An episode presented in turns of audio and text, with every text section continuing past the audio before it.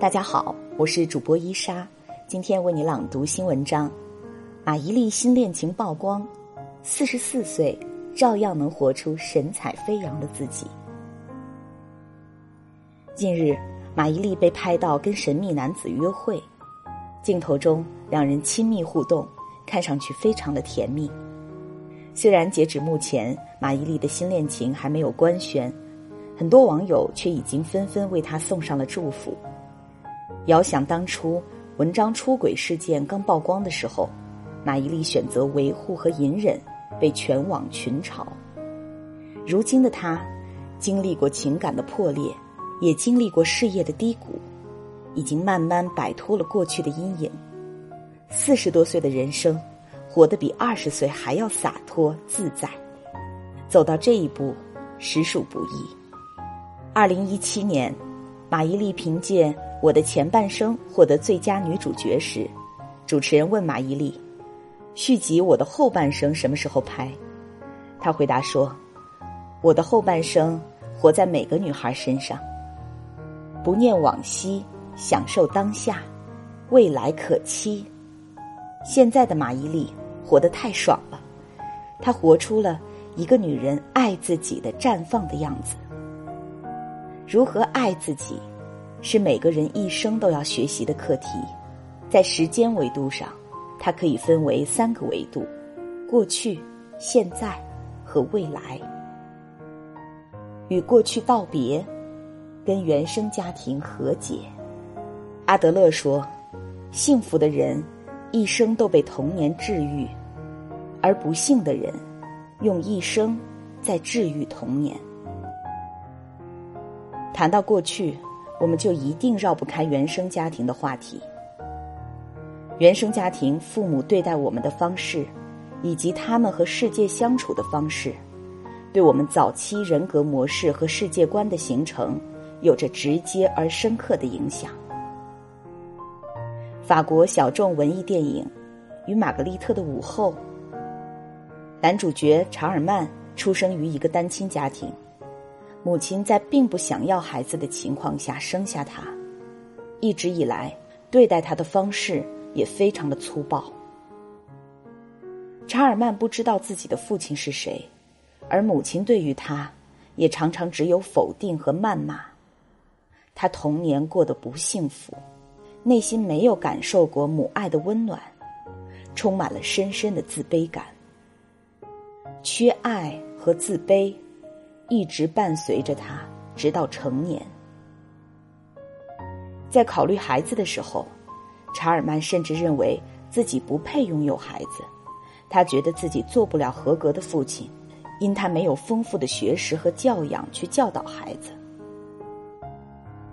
查尔曼虽然没有快乐的童年，所幸的是，他成长为了一个温暖善良的好人。查尔曼常去公园喂鸽子。他认识每只鸽子，还给他们都取了名字。有一天，当他去公园的时候，遇到了正在读书的玛格丽特。通过读书与交谈，两人成为了好朋友。在玛格丽特的影响下，查尔曼逐渐解开了过去的心结，也对母亲多了一些理解。母亲去世后。查尔曼从律师那里得知，母亲的房子是买给他的，在母亲的遗物中，一个盒子里面还保留着他出生时的脐带。毫无疑问，母亲是爱他的，就像电影中的母亲一样。很多父母面对生活的重压，被压得喘不过气来，身心疲惫。而孩子是一个非常安全的发泄对象，父母就会自然而然把内心的痛苦和焦虑等情绪投射到孩子身上，却忘了这些沉重的东西本不应该由一个弱小的孩子来承担。等孩子到了父母的年纪，因为他们从来没有学习过如何正确的表达爱，于是他们的孩子也会在童年经历很多的不快乐。悲剧延续，童年不幸福，中年疲惫抑郁，这就是很多人正在经历的人生。但是，这里还有另外一条路，那就是我们永远可以选择去爱。爱是疗愈创伤的良药。那些过去的事情，就应该让它留在过去，不应该成为桎梏我们的牢笼，也不应该成为封锁我们爱的能力的封印。无论一个人有没有感受过父母的爱，无论过去经历过什么，他永远都可以选择去爱别人，可以选择去爱他的伴侣，爱他的孩子，成为一个温暖的、普通的好人。只有放过自己，允许自己去爱的时候，人生才会来到一个新的篇章。那是与过去告别、与原生家庭和解的篇章，也是疗愈自己、通往幸福之路的崭新篇章。享受当下，为生活注入仪式感。最近热播的综艺节目《我要这样的生活》。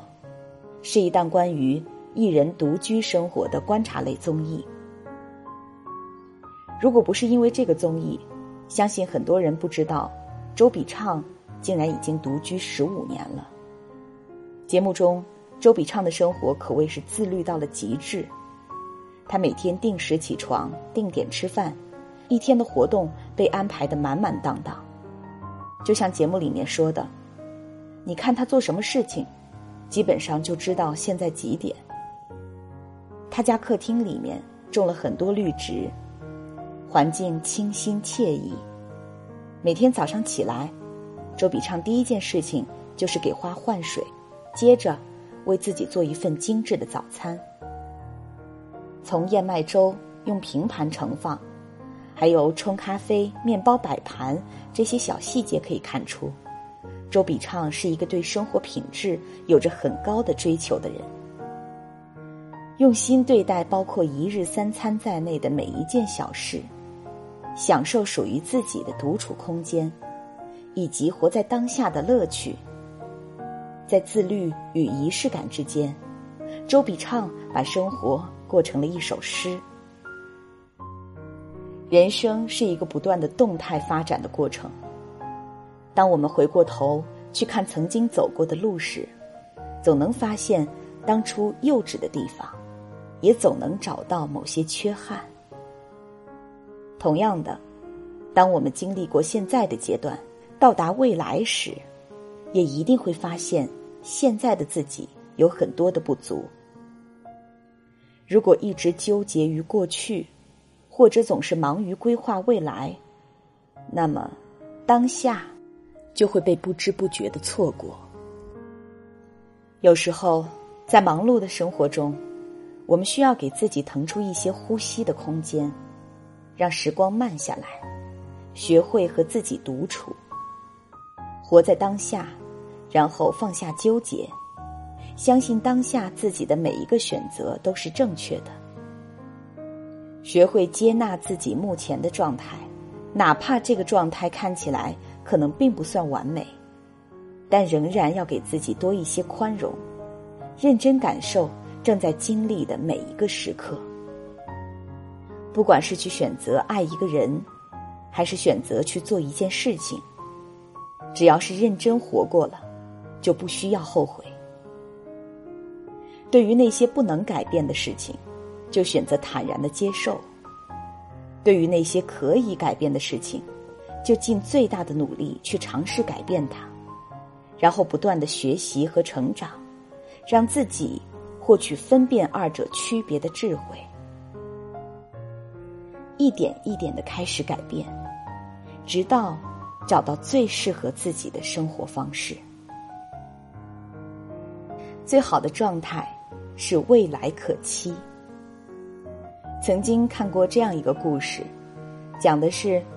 一个人在沙漠里面迷失了方向，在饥渴难耐的情况下，他没有一滴饮用水，也没有一片面包，手里只剩下一个苹果。由于迷失了方向，这个人感觉走了很远的路，实际上只是在附近不断的转圈，手中的苹果是他最后一丝希望，不到万不得已，绝对不会吃。就这样，他坚持了很多天，直到失去意识，昏倒。那只早已干枯的苹果仍然被他紧紧的抓在手中。最终，搜救人员找到了他，凭借着一个苹果的希望，他坚持到了获救。希望是某些艰难时刻一个人生存下去的重要动力。无论处在多么绝望的情况。生而为人，永远要记得为自己保留一份希望。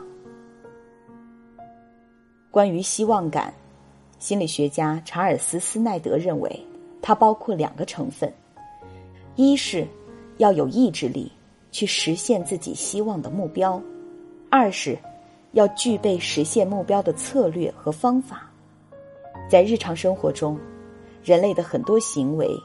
细化到衣食住行、事业、情感等方方面面，都是以目标为导向的。为自己设立目标，然后去努力的想方设法的实现它。这个过程会不断强化我们内在的自我认同感和自我价值感，提高自爱力水平。当我们在设立目标时，这个目标最好是具体的。可以实现的，但又不那么容易做到的目标。它可以是一个短期的具体的目标，比如看一场爱豆的演唱会；也可以是需要长期坚持的目标，比如保持锻炼或者坚持做冥想等等。它还可以是关系层面的目标，比如计划和伴侣一起去旅行，为彼此设计一份惊喜。还可以是关于工作层面的，或者是关于健康、关于金钱层面的。写下这些目标，并制定尽可能详细的策略，然后执行它。到最后，一定会收获意想不到的惊喜。